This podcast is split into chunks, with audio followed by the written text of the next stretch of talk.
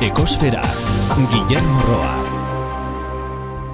Garai batean katagorri batek Iberiar penintxula osoa zeharkatu zezakeen mutur zuaitzetik zuaitzera, zuaitz batetik bestera salto eginez. Inoiz lurzorua zapaldu gabe. Suposatzen da ideia hori Estrabon historialari grekoak idatzi zuela, baina ez da egia. Eta noski, horre esaten duen ideia ere, ez da egia.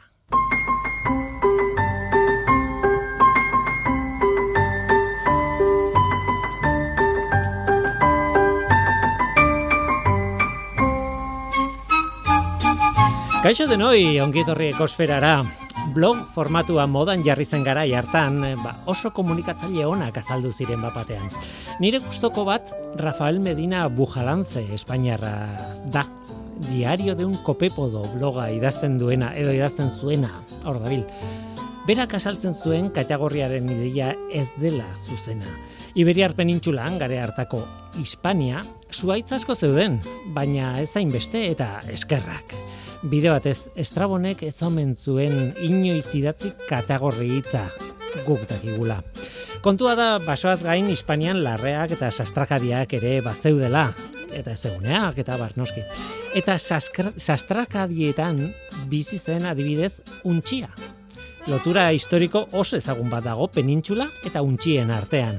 Hispania hitzaren beraren jatorri hipotetiko bat, hain zuzen, untxi ugariko lurraldea da ez da hipotesi bakarra eta euskalo nondik datorren hitza, ez? Nola nahi ere, untxi asko zeuden Hispanian eta untxiak ez dira basoetan bizi. Azpimarratzeko modukoa da untxia ezinbestekoa dela beste espezie batzuk ere bizitzeko, katamotza adibidez. Urte hauetako albiste ona da katamotza, katamotz iberikoa, pixkanaka gora doala. Populazioa haunditzen ari da. Baina albiste txarra da populazio hori oso txikia dela. Oraindik eta untxiaren urritasunak zerikusi oso handia dauka katamortzaren egoerarekin. Baina buelda gaitezen Hispaniara. Medinak blogean kontatzen zuen basoa bakarrik ez egotearen bi arrazoi handi zeudela. Zute naturalak batetik eta gizakiaren jarduera bestetik. Eta ideia interesgarri bat plazaratzen zuen. Garai bateko lurraren erabilera tradizionalak nolabait laguntzen ziola ekosistemari. Garaiko gizakiak ekosistemaren parte ziren. Orain agian ezinezkoa da hori. Baina horrek esan nahi du gizakia ba, babestutako lurraldeetan bizitzeko arrazoiak badaudela. Baldin eta lurzorua modu egokian tratatzen baldin badu.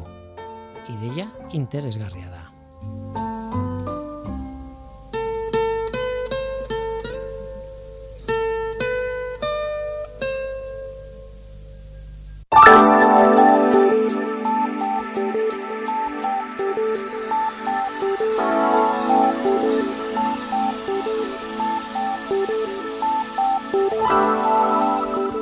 Beti bezala planetaren CO2 mailari begiratu behar diogu.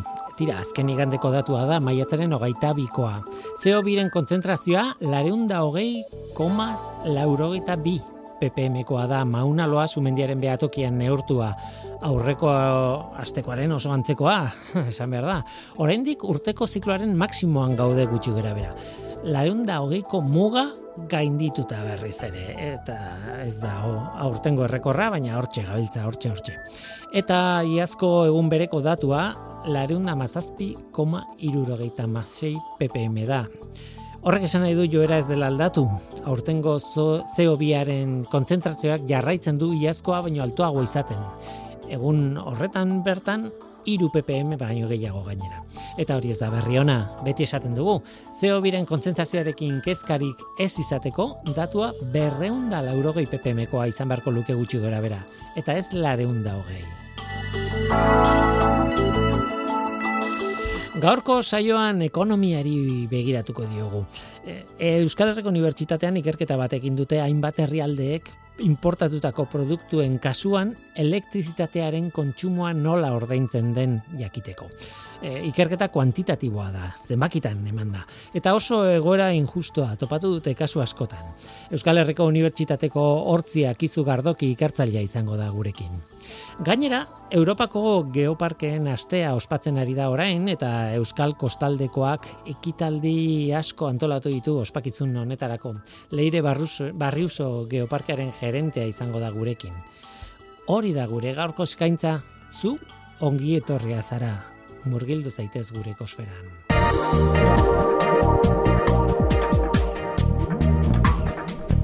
Ekosfera, Euskadi Gratian.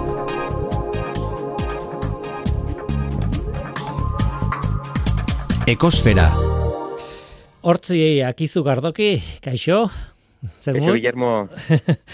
e, bueno, Euskal Herriko Unibertsitateko Bilboko Ingenieritza Eskolan zaude, ikertzailea zara, e, eta, eta, bueno, hemen zaude, zaudete, zu zaude ordezkari moduan edo, oso ikerketa berezi egin duzuelako, ez? E, bueno, e, tira, e, argitaratu duzue artikulu bat, Journal of Cleaner Production aldizkarian, Eta, bueno, esan behar da, e, behintzat laukote bat bazaretela, ez? E, Maria San Salvador del Valle, Gorka Bueno, Roberto Bermejo, eta zuzeu hortzi arkizu gardoki. E, lantalde horrekin, eta gai xelebre batekin, baina tira, e, aipatzeko modukoa da, e, artikulua, ez da? Ba, hori da, bueno, sorte izan dugu, e, lan bi urteren ostean, ez, e, indako lan bat e, argitaratu digute, ba, revista berezi honetan, ez, estatu batuetako e, revista berezi honetan, justizia elektrikoari buruz, e, aitu geha, eta justizia elektrikoa, bueno, era orokor batean hartuta, baina batez ere, ba, herrialde garatu eta txiroen artean dauden e, interkambio ekonomiko hien e, injustiziari buruz e, hitz egiten egon gea. Badakizu oso zaila egiten zait labur biltzea. Mm. ulertzen dut nondik nora doan e, ikerketa eta ulertzen dut e, ze garrantzia duen eta bar, baina labur biltzea ez da inerresa. Eh? Baina, bueno, e, baliatuko dut igual e, hemen e, kampusa aldizkarian argitaratu zuten zuen ikerketari buruzko artikulu horren izenburuan nolabait, ez? Esaten du herrialde garatuek bide gabe jokatzen dute importatutako produktuek kontsumitu duten elektrizitatearen ordainketan. E, gauza, hmm. elementu asko dira, eta zuen jatorrizko artikuluan gaina footprint e, hitza ere jarri zen duten izenburuan, hmm. ez? Hortik doa alegia CO2aren aztarnarekin zerikusia izan dezake, baina zuena da askoz e, ikuspuntu ekonomikotik, e, ekonomikagoagotik e, da, ez? Bai, hori da gutokugu e, rekorrido bat e, nolabait ere aztarna energetikoaren kalkulo egiterako orduan, ez? Ondela baina izango dia bi urte argitaratu genula artikulu neko berezi bat, aztertzen genitun mundu mailako eundo hogeita zazpi herrialderen arteko aztarna e, energetiko orokorrak, alegia, ba, guk auto bat erosten dugunean txinetik, auto horretan energia dago txertatuta, auto hori egiteko erabilitan energia dago txertatuta, eta hori kuantifikatu genuen, ez? Herrialdi ezberdinetan, ba, erosketa tekstilaren gatik, edo janari erosketa gatik, edo elektronika erosketa gatik, txertatuta burutzen ditugun importazio, ezkutuko importazio horiek zetik petroleo erosten dugunean, ba, agertzen da, baina petroleo erosi beharrean, gure estatuko edo geure zonaldeko industria guztia beste leku batzuetara eksportatzen badegu eta produktu manufakturatuak erosten baditugu, sensazioa da gure herrialdean oso elektrizitate eta energia gutxi konsumitzen dela, eta berriz ez da egia, zetik konsumitzen dugu beste leku batzuetan, ez? Orduan, lehenik eta behin ondela bi urte egin azterketa orokor bat e, aztarna energetiko aztertzeko. Eta gero azterketa berri hau izan da horren jarraipen bat, nola baiterezuk esan duzun bezala ekonomiari e, begirada bat bota diogu sakonagoa, eta esan dugu, bueno, badago ez, nola baiteko eskutuko kontsumo e, energetiko bat, gero kontsumo energetiko horretaz gain, zati bat elektrikoa da, ez? da. eta kontsumo elektriko horren e, injustizia baloratu dugu, ez? Nola baitere, gure hasierako kodigo handi horri, ez, nola baiterolako ikerketak ba, programazio bidez egiten dira, datu ezberdinak kombinatuz, eta korrigo, kodigo horri egin genion plugin bat bezala sartu, ez, eta horrekin lortu izan dugu, ba, ikustea, ea zenbateko injustizia burutzen dugun ordainketetan. Alegia, gure industrian, ezagun Euskal Herrian, ba, ordaintzen dugu, e, kilobatioa prezio batera, baina noski, guk erosten ditugun produktuetan uh -huh. txertatuta duten kilobatioak, prezio oso merkeetan ordaintzen ditugu. Orduan, ba, akusazio orokorrak egiten ditugunean, bai, txinaren eredu energetikoa oso kutsakorra da. Ja, baina zenbat ordaindu dugu guk eredu energetiko horregatik. Claro, eta merkatua izugarri komplejoa da, ez? Esan nahi dute, hmm. Eh, denetariko e, kasuak engo dira, produktu bukatu komatxon artean bai. batzuk, erosten ditugu, beste batzuetan e, piezak hau erosten ditugu, eta hmm. hemen monta, esan nahi dut, e, kasuan kasua, e, kasua koitzean ezberdina izango da, eta horri arrastoa garraitzea, eta jakitean nondi datorren, eta zer egin den jatorrizko tokian, Mm. Izugarri zaila iruditzen zait. Iruditzen bazaizu e, utzi dazu e, gauza bat esaten, e, zuek Euskal Herriko Unibertsitateko, bueno, sail baten barruan zaudete, bueno, Bilboko, Bilboko Ingenieritza Eskolako e, ikertzailea zarete sail batekoak, baina e, bit ikerketa talde nolabait e, ez dakit nola esan parte hartu dute bi ikerketa taldek e, ikerketa honetan ez? Bata da Ecopol eta bigarrena da Life Cycle Thinking taldea. Eta gustatuko litzaidake pixka bat esto ingurua kontatzea. Zer diren nondik sortzen dira edo zeintzareten edo zeinetzareten Vale. Bueno, ba, kontatuko dizut. Ekopol pixka bat, ondala urte desente sortu zan, ekonomia politikotik datoz bere siglak, eta bueno, sarrikoko fakultatean esan dezakegu izan zuela bere hasia, ez? E, gero taldea kontsolidatu izan da, eta hogei pertsonatik gora gaudean bertan e, ikertzen. E, talde handia oso multidisciplinarra da, eta bai alde politikotik, e, alde ekonomikotik, ingenieritzatik, aztertzen dira, e, ekologia eta justizia sozialaren inguruko arazoak, ez? Uh orduan elkarrekin egiten dugu lana, eta ba, ni konkretuki, ba, bai, gorka buenorekin egindako artikulu hau e, hemen daukagu, ez? E, e, eredu bisara. Eta gero baita ere, ba, Roberto Bermejo, ez? Artikulu honen e, beste egiletako bat dena, da e, ekonomilaria, egoatik datorrena, egoako institututik datorrena, Euskal Herriko Unibertsitatetik ere, eta Maria ere, e, bueno, e, ikerketa burutu duen ikaslea, ba, hortik ere datorrez da. Orduan esan dezakegu, ekopol dala denok batzen gaituen e, ba, aterkia handi hori, eta ikerketa talde ofizial bat, eta gero beste ikerketa taldea askoz ere txikiagoa, baina ez horregatik e, ba, gutxiago, e, berria da, e, adierazpen grafiko eta ingenieritzako proiektuen sailean dago kokatuta, Bilbon, Life Cycle Thinking Group, dauke izena, eta ikerketa taldea honetan e, jende gutxiago gaude, batez ere ingeneralariak, eta egiten duguna da aztarna ezberdinak kalkulatu. Uh teknikoagoa dela, esan dezakegu, eta egiten dituguna da ba, energia aztarnak, edo aztarda hidrikoa, edo eutrofizazioa, produktu ezberdinetan aztertu. Adibidez, ba, Euskal Herriko enpresa batek e, jaboiak egiten dituna. Baztertu genuen zenbateko CO2 emisioak zituen jaboi horrek eta zenbateko kontsumo energetikoa. Baina ez bakarrik zuzena. Ez, mm. Zuzenak eta ez zuzenak, ez? Bere bizitza ziklo guztian zehar. Mm. Eta bigarren talde, ikerketa talde honekin oso lotuta dago master bat. Eta master da, masterra da ekonomia e, zirkularreko berezko masterra enpresari aplikatutakoa. Eta gainera, bueno, atzo zabaldu zen eh, matrikulazio. Hori da, horri buruz bu, bukaeraldean, horri buruz hitz egingo dugu, zen merezi du mm. jakitea, honen berri izatea, ba, matrikulatu nahi duen zat, ba, mm. momentu egokia delako, ez? Mm tira, e, ikerketara bueltatuta, e, oso celebrea da, bueno, kanpotik ikusita, e, beti noskinik honetaz gut, ezer gutxi dakit, baina energia justizia globalaren kontzeptua bera, baina hori da, zuek azken batean ikertzen duzuena, baina, klaro, oso, oso kontzeptu, ez dakit nola esan, oso, oso orokorra da izena, energia justizia, o justizia energetikoa, edo mm -hmm. nahi bezala, globala, baina gero hori e, zenbakietan jarri behar denean, e, asko jetxi behar da, e, ez dakit, e, gauza konkretuetara, eta askotan ez dakizun, to, e, jatorria zein den ez dakizun toki batetik, ez?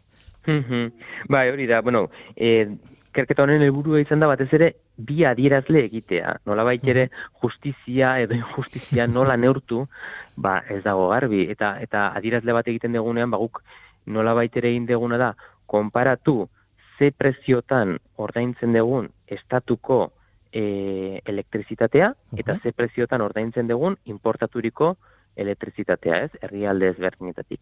Eta hor, bien arteko diferentzia horretan, ikusten dugu justuak edo injustuak gean, ezta? Orduan, bueno, hor indikadore baten formula egin dugu, eta planteatu dugu, ba, indikadore horren, ba, sorrera balitz bezala, ezta? Gero ikusiko da, zenbateraino erabiltzen dan, optimizaziorik egin daiteken, baina, bueno, ba, lehengo esfortzu bat bezala izan da, ez? E, adierazle edo indikadore hori sortzea aldera. Orduan ikusi dana da, et, ba, herrialde garatuetan, e, nola baiteko, e, batez ere sektore batzuetan, baino orokorrean, euneko bateko injustizia dagoela, ez? Orokorrean, produktu guztietan koduten hartuta, ez? Ordainketa munduko eun, e, barkatu, munduko amar herrialde garatuenek, ba, merkeago ordaintzen dietela e, herrialde ez garatuenei. Baina sektore konkretu batzuetan, badibidez nekazaritzan edo tekstilean, injustizia horiek euneko lareunda berrogeira e, wow. egotzen dira. Uh -huh. bai dagoela injustizia oso konkretu bat, sektore oso konkretuetan. Bai, eta hori, hor azpimarratu behar da, ez? Kuantitatiboa dela, e, ikerketa honen emaitza, esan edute zenbakietan oinarritzen zaretela, ez da kalifikatiboetan, ez? Hau da, ez dakit nolako, ez, ez, ez, hartu zenbakiak eta hor jarri, ez? E, bai, bai, hori zen da gure helburuetako bat, ez? E, urte asko dara matzagu ikusten, ba, injustizia, nazioarteko injustizia daudela, baino hoi izen bakia jartzea ba, oso zaila da. Eta eta ataratzen dien zifrak ere batzuten ematen du dela, enbeste, ez, ba, orokorrean sektore guztia kontuten hartuta euneko bateko injustizia bat, dago. Baina gero, gero sektoreak desglosatzen azten ikusten dugu batzuk oso larri daudela, ez? Bai, eunekoak beti dira gaiztuak, eh? E, e, dute, ematen danean e, euneko endatuak eta hola edo zer gauzetarako eman gabe balore absolutoa? Hmm. hor zaila da konparatzea edo zaila da mm. ez dakit, oso, oso erresa da manipulatzea norbait e, bakarrik e, portzentaia eman da edo bakarrik, ez dakit. Mm. Matematikaren ematen du matematiketan oinarritzen zarela, zerbait oso objektiboan, mm. baino gero eh, ez da guztizekia beti ez. E, zer bai, eta gero beste indikadore oso bai. garrantzitsu bat izan da baita ere, e, eskutuan kontsumitzen dugun mm energiaren kostua. Alegia, gaur egun oso modan dago, esatea, ba, subirautza energetikora goazela, ez da? Baina, karo, subirauntza energetikora joateko ere ordenketa bat burutu behar dugu, ez? Claro. Nola ere gure produktuetan bueno, esan gabe kontsumitzen dugun elektrizitate eta energia guzti hori ordaintzeko. E, nola baitire, geure herrialdeetan e, industria hori berrartu nahi balin badegu.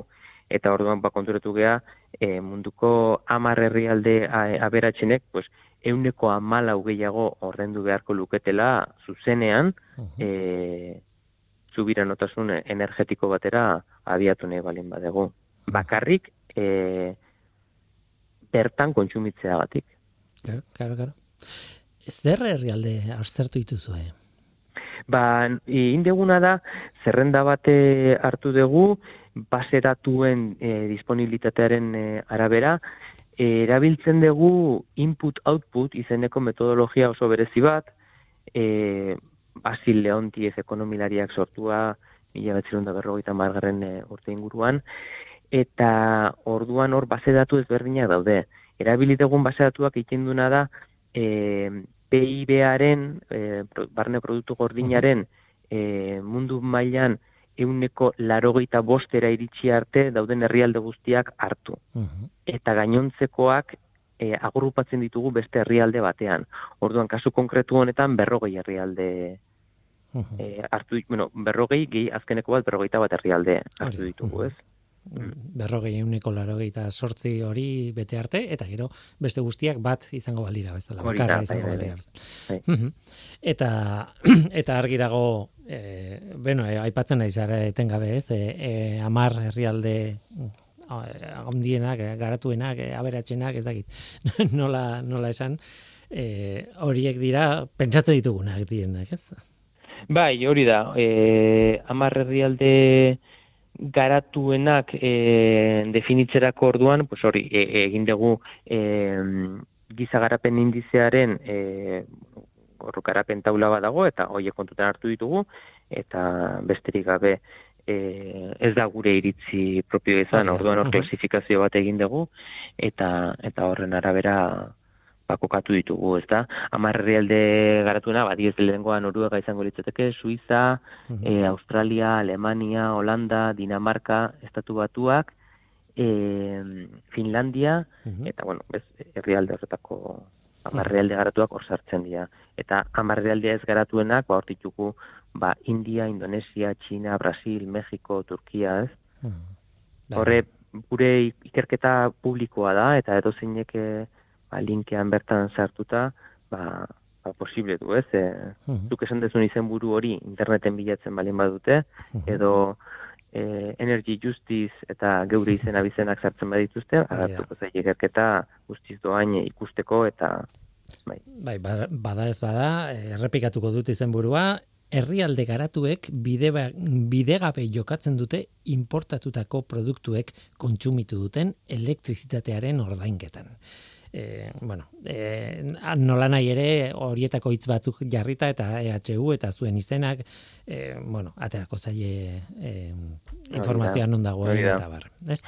E, eta bestela zalantzari dute, ba, kontakta gaitzatela, geure Euskal Herriko Unibertsitateko postara eta bai, zalantzak argitzeko prest. Hori da. E, galdera bat, baita ere oso kanpotik e, galdituta. Zergatik da disiplinen arteko ikerketa bat nahi eta nahi ez? Zergatik dituzue oso espezialista anitzak, nola baita? Bueno, hemen e, ara, iru gauza nazten dira, ez alde batetik e, politikak, eta horregaitik e, ba, arlo politikoan e, adituak e, izatea garrantzitsua da, bestalde batetik e, ekonomia, datu ekonomikoak, eta azkenik e, datu energetikoak kasu honetan ingeneritzako datuak. Orduan, hain e, ikerketa zabala egiterako orduan, ba, aditu batek ezin dugu ezagutza guztia kontutan hartu ez. Orduan horregaitik bai egiten degula gure arteko informazio trukaketa bat eta eta horrela posible dugu ba ikerketa sakonagoak egitea edo kasu konkretu honetan ba konparatzea zein izango litzateken e, bueno, ekonomia eta energiaren arteko harreman hori, ez? Ja, komplexua. Eh? Eta ez da gidana da, nola lortzen dituzuen datuak, ba, demagun, ba hori betiko adibideak, ez? Txina eta Europako edo zein herrialdea beratx, Txinan, bueno, eh, ekoizten den zerbait, nola dakizuen zenbat elektrizitate behar izan duen, eta esan nahi dute, datua lortzeko garaian oso komplikatua iruditzen zait, baina, baina egin egin dezu, eh? Bai, bueno, ez da horren komplexua, e, ez dakigun arren Europan egoteagatik, e, Europan eta beste herrialde batzuetan e, egoteagatik bakarrik, ez? Nola baitere dauden akuerdo internazional hoietan, e, behartuta gaude e, estatu mailan kontsumitzen ditugun sektore guztietako datu ekonomikoak ematera. Hori, hori ez dakigu, baino eta publikoak dira. Orduan datu horiek e, ba, ikertzaileok kudeatzen ditugu gero, ez? Datu publikoa dira, e, ba, Europar batasuneko horri alde konkretu batzu edara sartzen gara, eta bertatik deskargatzen ditugu, ba, gure ikerketak eta burutzeko. Orduan, behar dian datu garrantzitsuenak dia datu energetikoak, hori agentzia internazionaletik hartzen ditugu, eta datu energetiko horiek sektoreetan banatuta egon behar dira. Mhm. Alegia, e, kasu konkretu honetan, berrogeita mapiko sektore kontutan hartu ditugu, ez? Ba, adibidez, automozioa, edo eungintza eta testilea, edo e, elektrizitatearen e, sektorea, edo elikadurarena, ez? sektoretan banatuta, eta bestalde batetik, ba, hori, kontsumo ekonomikoak eta kontsumo energetikoak. Orduan ikusten deguna da sektore bakoitzak aztertu ditugun estatu guztietan daukan dentsitate e, energetikoa eta dentsitate energetiko hori lortzeko izan behar duten ordainketa. Eta hortik, ba, bueno, datu horiek kruzatuz ikusten dugu, ba, estatu bakoitzak nundik kontsumitzen duen, ze beste estatuetatik dauzkan importazioak eta ze beste estatuetara dauzkan eksportazioak eta balantze hori egiten dugu, nola baitzesteko. Claro, hortik... Datu asko dira, eh? Orduan, claro, claro, hori izan bai, behar software bereziekin egiten dugu hori, programazio bidez, eta... Gainera e, nik hasieran eskatutako emaitzak edo bueno eman ditzakezu globalak nolabait e, bateratuak baina claro lehen aipatu duzu ez adibidez nekazaritza edo sektoreka ere baituzu datuak ez? Eta ordan claro hor xehetasun asko sartzen dira ez? Matiz pila bat e, e, emaitza horietan ez? E, bataz bestekoak ba bueno ideia bat ematen digu baina baina ez, ez du errealitatearen ez panorama bat zuzenen ematen, ez? Bai, hori, datuen interpretazioa oso zaila izaten da, ez? E, ikusi barrezu konkretuki zentzu dian bat azbestekoak, zentzu dian sektore bakoitzarekin dauzken partikularitateak, edo estatu ezberdinek nola jokatzen duten, gero baita ere, bueno, ba, errore faktore bat dago, osea, bueno, mendik hiru urtera ikerketa berdina egiten badegu, ziur nago, ba, datuak askoz ere, e, precisoagoak edo hobeak izango diala, ez? Orduan, bueno, ba, faktore guztiekin jokatzen da bai ikerketa mm. egiterak orduan. Interesgarria, interesgarria, gainera, bueno, e, sektore guztiek ez daukate pixu bera, eta, bueno, tira, hor, badago, ez dakit, orduak eta orduak itzein daiteke honi buruz berezko, berez e, kasuak gertutik ikusita, ez? E, hmm. Nola nahi ere nik proposatzei izut, e, e, gaia apartatzea eta eta zuen energia zirkularreko masterrari buruz hitz egitea. Ze hmm. bestela ez dugu denboraik izango eta bazpare. Eh, esandakoa zuk esan duzu matrikulatze epea zabaldu da eta aukera badago, baina kontatuko dugu berez zer den, ez? Energia zirkularreko masterra zertan oinarritzen den, zer eskaintzen zuen eta zein egin dezaken eta barrez, e, laurpen bat eh? eskatu behar dizut orokorra.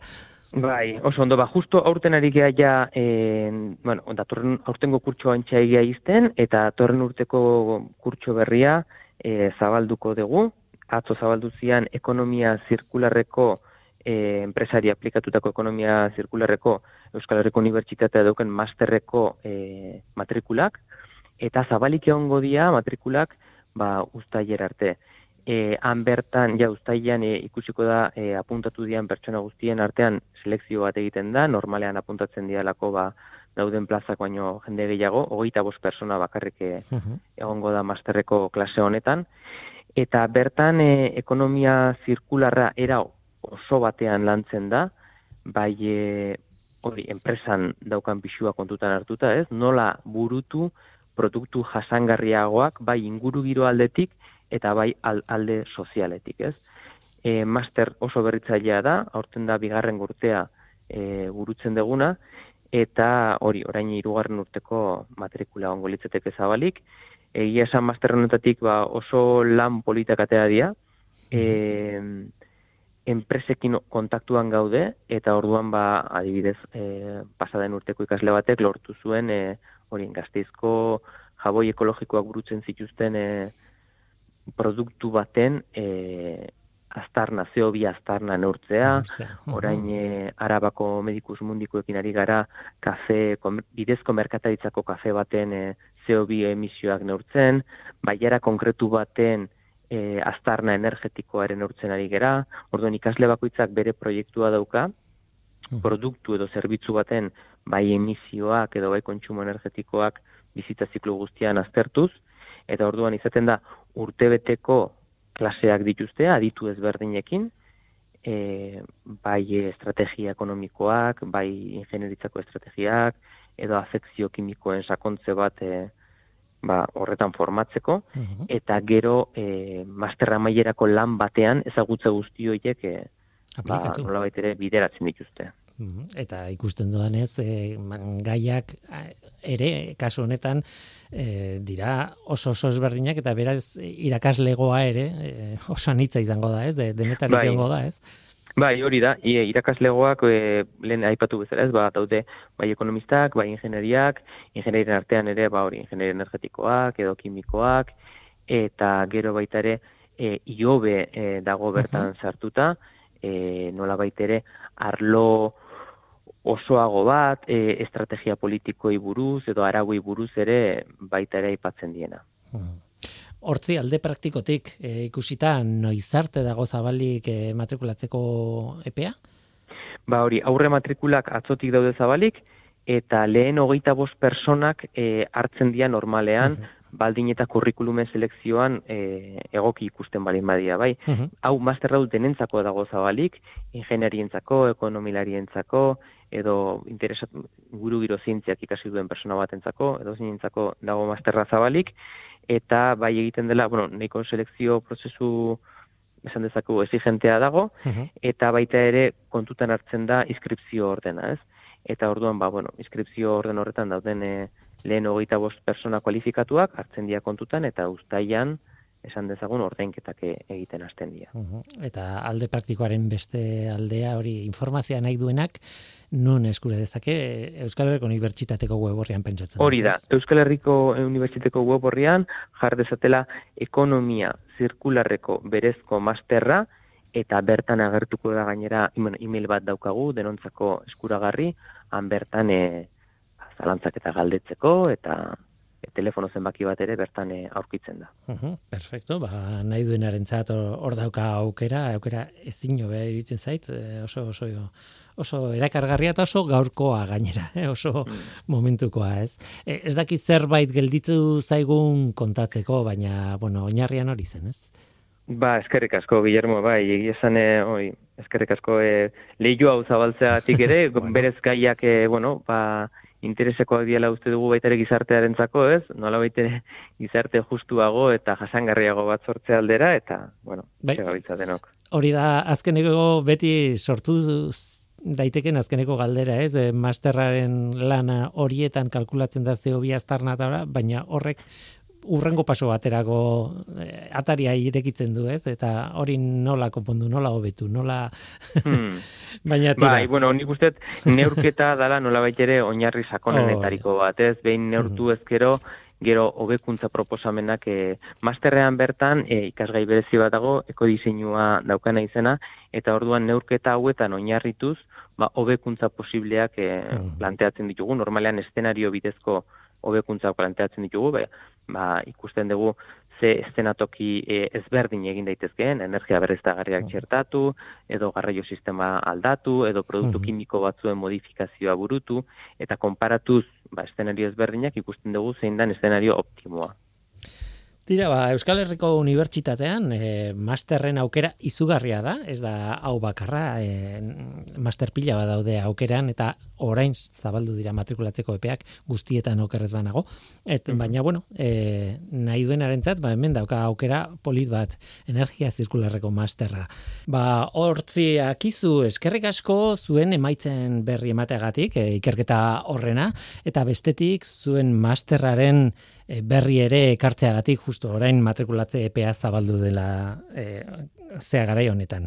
Energia zirkularreko master honena. Ber, Ekonomia zirkularreko berezko masterra, edo bueno, ekonomia zirkularreko master. ba, hori da, ari naiz etengabe esaten energia zirkularreko masterra eta ez noski ez da energia zirkularreko masterra, baizik eta ekonomia zirkularreko masterra. Hortziak izu, eskerrik asko. Zeuri eskerrak. The other woman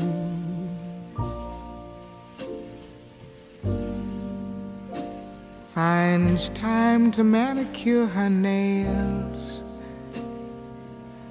The other woman is perfect where her rival fails. And she's never seen with pin curls in her hair anywhere. The other woman enchants her clothes with French perfume. The other woman keeps fresh cut flowers in each room. There are never toys it's scattered everywhere. And when her old man comes to call, he'll find her waiting like a lonesome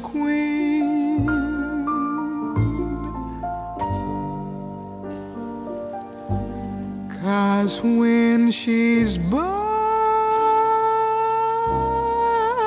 your side. It's such a chance.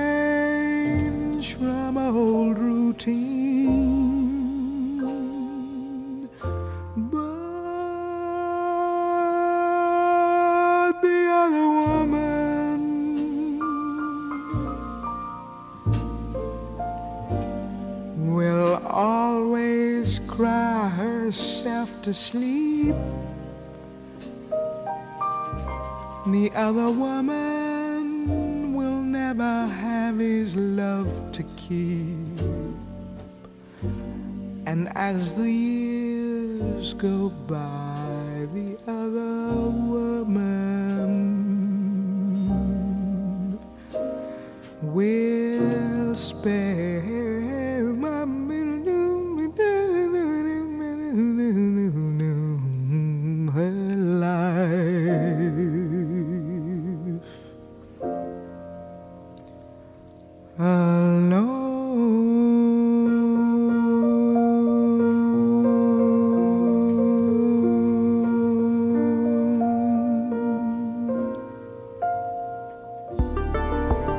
Ekosfera, Euskadi Gratian.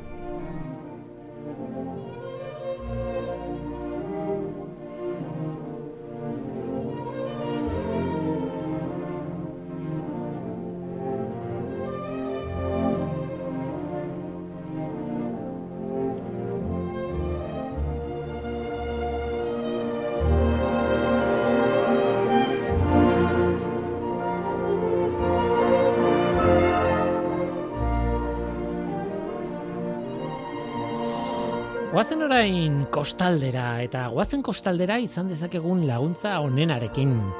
Leire Barrioso Astigarraga, Euskal Kostaldeko Geoparkearen gerentea, kaixo, Bai, kaixo agunon. zuek zarete e, izan ditzakegun laguntzarik ez dakit onena, baina onenetariko bat, bai, hori seguro. Bai, hori espero dut, bai, bai. E, bueno, esan behar da, maiatzaren emeretzian hasi zela, e, bueno, hemen ez genuen ez zer esan, baina hasi zen Europako kost, e, geoparkeen astea. Ospatzen ari zarete, ospakizunetan zaudete, eta buru belarri sartuta zuek gainera ospakizunetan, ez? Bai, hala da, emeretzian hasi ginen, beste Europako larogeta malau geoparkekin batera, hau urtero egiten den ekitaldi bat da, e, maiatzan bukaeran, ekainan hasiera inguruan, eta ospatzen dugu pues, e, geoparke guztiak batera. Uhum. Zenbat esan duzu daudela? Laro geta malau geoparke Europan, hogeta sortzi herrialde ezberdinetan gaur egun. Wow, pila bat dira, eh? Bai, esan. bai, bai. Bai, bai, bai, bai. Bai, Ez, ez, zenbaki bat eh, esateko eskatzen badiazu, ez nuke esango hainbeste direnik, baina baina bai, bai, bai. urtero, urtero azten dijoa gainera, eh, zenbakisa. Mhm. Usten da, pues, bueno, pues, eh, arrakasta eukidabela figura honek, eta gauza ondo funtzionatzen dutela, eta gero eta eta hautagaitza gehiago daude sartzeko, ez dira danak sartzen, noski, baina, Mhm. bueno, urtero, urtero zerrenda lusatzen dijoa. Uhum, oso albiste ona da, gainera, bueno, hor egongo da, gainera, zea, e, irizpide bat e, onartzeko batzuk edo ez onartzeko beste batzuk, eta, bueno, azten baldin badoa, horri da, irizpidea gainditzen direla, nola ez? Eta, bueno, Bai, Tira, albiste hona da, e, nola nahi ere, zuk esan dakoa maiatzaren bukaeran, aurten maiatzaren am, emeretzetik aurrera, ba, ospatzen ari gara geoparkeen astea, eta horrek esan nahi du, e, Europan geoparke horiek guztiek, eta zuek, bereziki hemen, ari zaretela ospe, e, ospakizun pila bat e, egiten, eta dagoeneko egin dituzue ekitaldi pila bat. E, mm, orain botako dute hitza doakoak dira. Hori importantea da, ez? bai, danak, danak dia doakoak. Da, pixka herritarrei zuzenduta, eta gure helburua da partaidetza sustatzia, ez? Eta, eta horregatik, pues, e, doainik egiten ditugu. Mhm. Hori importantea da eta oso ongietorriak dira, ez? O gara beste guztiak. E, tira, deban, mutrikun eta zumaiak izate dituzue jarduerak eta egia da e, hiru tokitan e, jarduera ezberdinak, ez?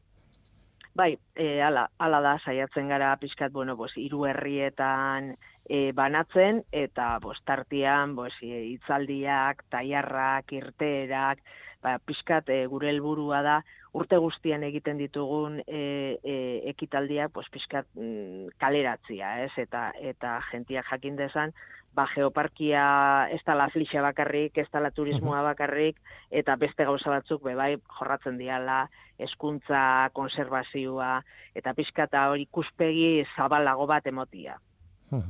E, oso gertutik e, daukat, e, harreman oso estua daukat, urak aske dokumentalarekin, e, zuek antolatutako gauzen artean dago izan da, urak aske dokumentalaren proiektzioa egintzen duten, okerrez banago maiatzaren, ez dakit emeretzian bertan, edo hor inguruan?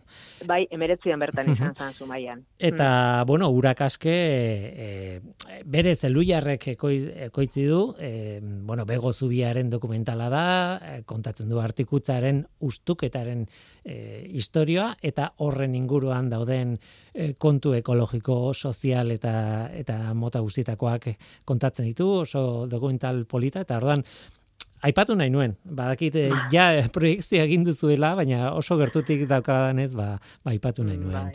Bai, bai e, geoparkia, ba, honen inguruan pizkat eh, datu gehiago moteko, eh, aldundiak eh, naturaldiaren barruan antolatzen ditun eh, filmen artean dago, mm. eta geoparkia da, eh, bueno, pues, eh, naturaldia horren egoitza.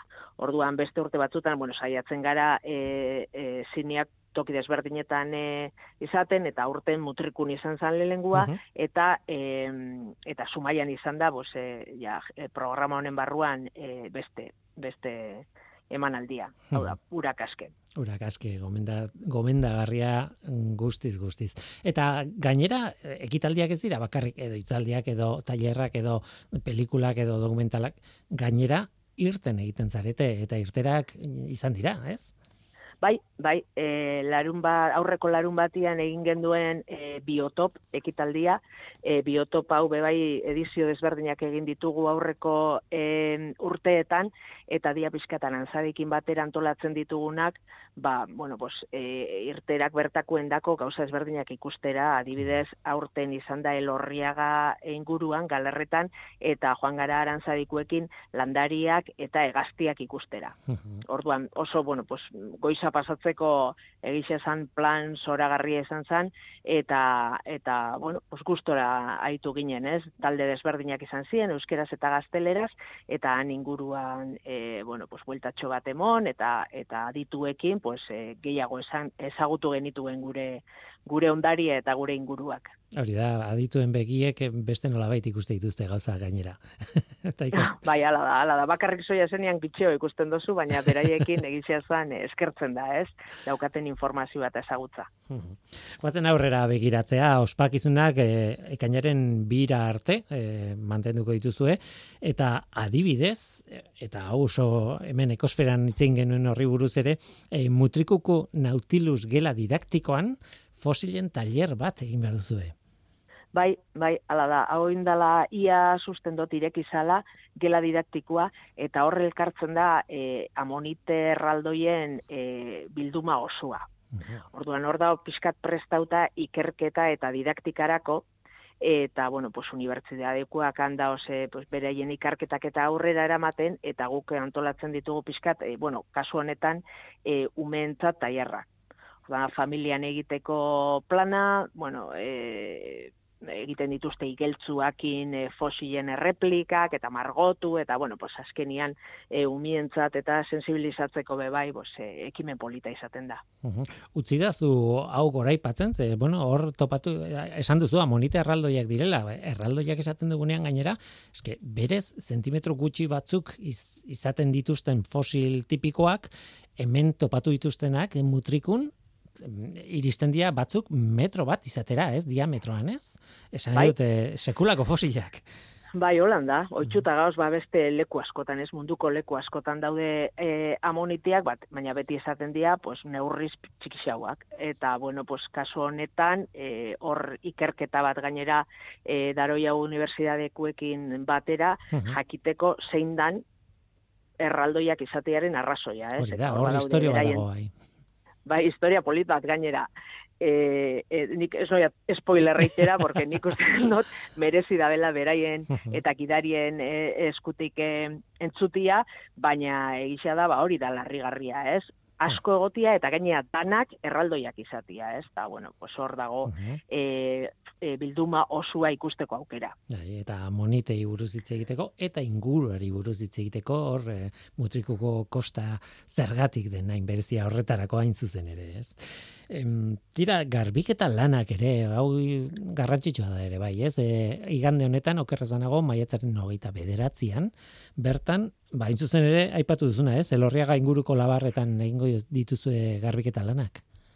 Bai, hau e, 2017an usten dut bebai e, e, aurrera egin genuen eraman genuen ekitaldi bat izan zala oso arrakastatsua eta eta bueno, pues aurten berriro egin behar dugu eta da labarretara jetxi hau da elorria gainguruko. Ez da, ez da oso irisgarria labarrak egitza zen ez dauke sarrera e, asko iristeko baina bueno hori tokia proposa da garbiteketa egiteko eta pizkat helburu bikoitzakin ez? Alde batetik lekua garbitu porque gaina e, bueno, bo, artengo errekarak eta eta itxaso sakarronen ondoren pues, e, plastikos eta zaborrez beteta dago, eta bestalde, eta eta igual garrantzitsua hau dana, sentsibilizazioa, ez? Horra jaisten zaranean ikusten dozu alako paraje zoragarri bat, eta, bueno, pues, itxasoak zer bueltatzen digun ikusten dozunean, ba, egisa zan, e, ba, bueno, ba, pentsatzeko e, denpora dakazu eta pixkat ikusteko pues, norberak zer egin dezaken pixkat hori ekiditzeko, ez?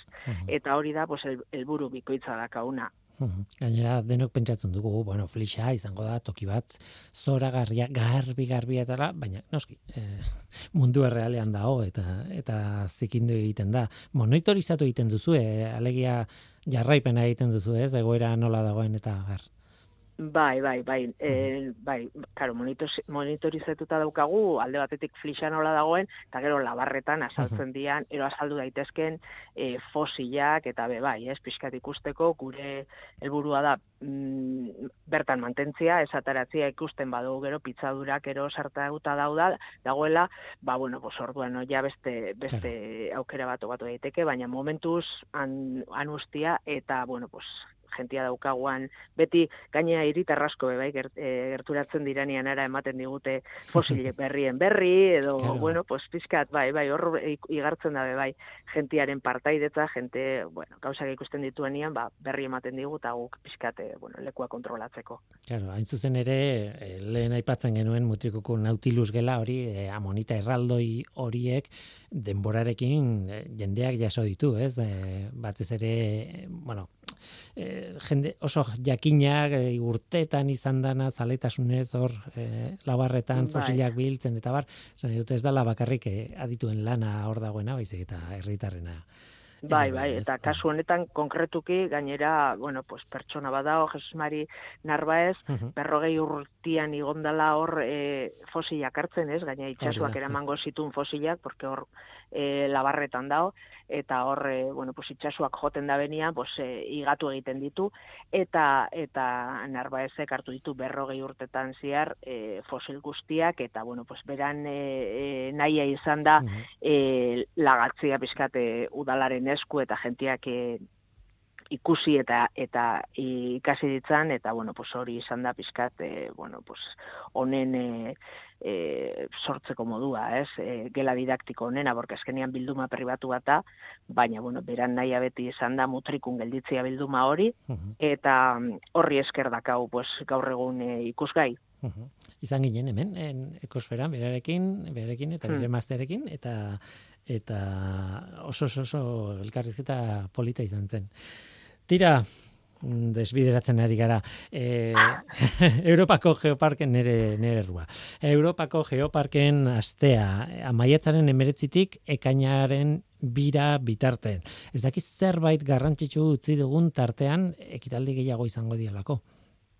Bai, ekitaldi gehiago izango dira eta pixkat e, labarren garbiketakin lotuta nahiko nuke aipatu ekainaren bian, e, itzurungo ondartzan izango da e, solasaldia, ez? Piskat e, badakigu garbiketa honek eta handik ataratzen dan sabor guztia ikusitza, pues honek e, bueno, pues impacto mediatikoa izango da bela eta piskat kontzientziengan eragiteko pues antolatu dugu itzurun bertan e, ondartzako terrazan e, solasaldi bat, ba, Mater Museoa, Asti, Surf Rider, eta bertan sumaiako aktivista baten eskutik ba, ba, hitz egiteko honen inguruan, ez, pizkat e, plastikuak eta itxasoko zaborren inguruan, eta, eta bueno, pues, saiatu e, hortik, e, bueno, pues, e, atera dugun e, zaborroren inguruan hitzein, eta egoera zein den, e, zeintzuk izan daitezken pizkat, e, bueno, pues, e, gure gestioko aldaketak, ero, bueno, pizkat horren inguruan hitz egiteko, eta bertan nahi izan dugu e, izatia ez, pizkat, e, ondartzan eta saborrak asaltzen dian lekuan, eta hori izango zen azkenengo ekitaldia, azkenengo az, e, azteko azkenengo ekitaldia. Hori da, ekainaren bikoa. Informazio nahi duen erantzat, e, nora jo behar du? Ba, dana daukagu geoparkea.eus webgunian. Hor e, portadan azaltzen da albistia, eta hor klikatu eskero azaltzen dira ekitaldi guztiak, e, orduak eta gehienak e, naiztatu hainik izan, baina izena eman behar da. Bai. Orduan hor e, bueno, pues izen ematia eta eta irtera puntuak eta dana azaltzen da horren informazio guztia. geoparkea.eus Hor dago informazio guztia eta noski e, geoparkeak ematen dituen aukerak bizitatzea beti dago ondo, baino orain asko zaproposagoa da bizita nola baita esateko. Ba, leire barrizo astigarraga, eh, Euskal Kostaldeko Geoparkearen gerentea, eh, ondo pasa, egun hauetan, eta batez ere, ba hori, oparo izan dadila e, topaketa hau, eta ospakizun hau, eta nahi duzun arte. Oso, ondo, eskarrik asko zuei, zabaltzen e, laguntzeagatik. Besarkada bat. Bale, ba, venga, urrengor arte. Eta gu bagoaz, oraingo zau izan da dena hemen ekosferan, Mikel Olazabal teknikan eta ni Guillermo Roa mikroan. Aste hona izan, agur. I wish the heaven had visiting hours so I could just show up and bring the she's getting older. And I wish that you met her. The things that you learned from me, I got them all from you. Can I just stay a while and we'll put all the world to rights?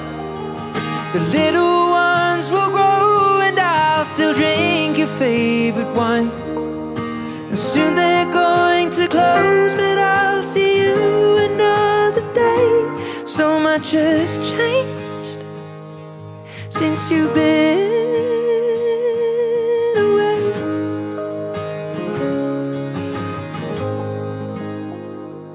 I wish that heaven had visiting hours so I could just swing by and ask your advice.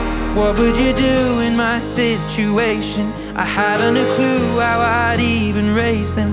What would you do? Cause you always do what's right. And we just took a while until my worries disappear. I'll tell you that I'm scared of turning out a failure. You'd say, remember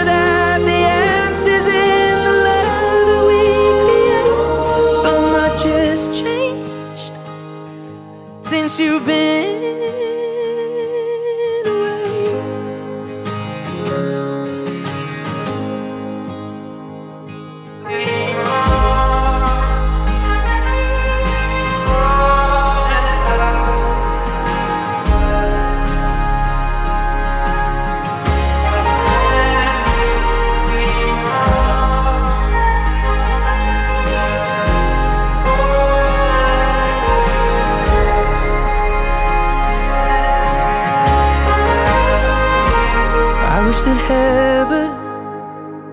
had visiting hours, and I would ask them if I could take you home. But I know what they'd say that it's for the best.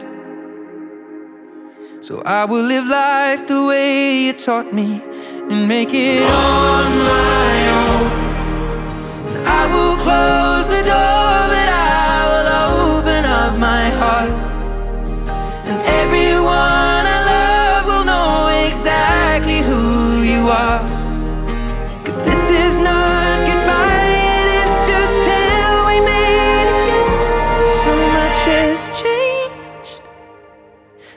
you been?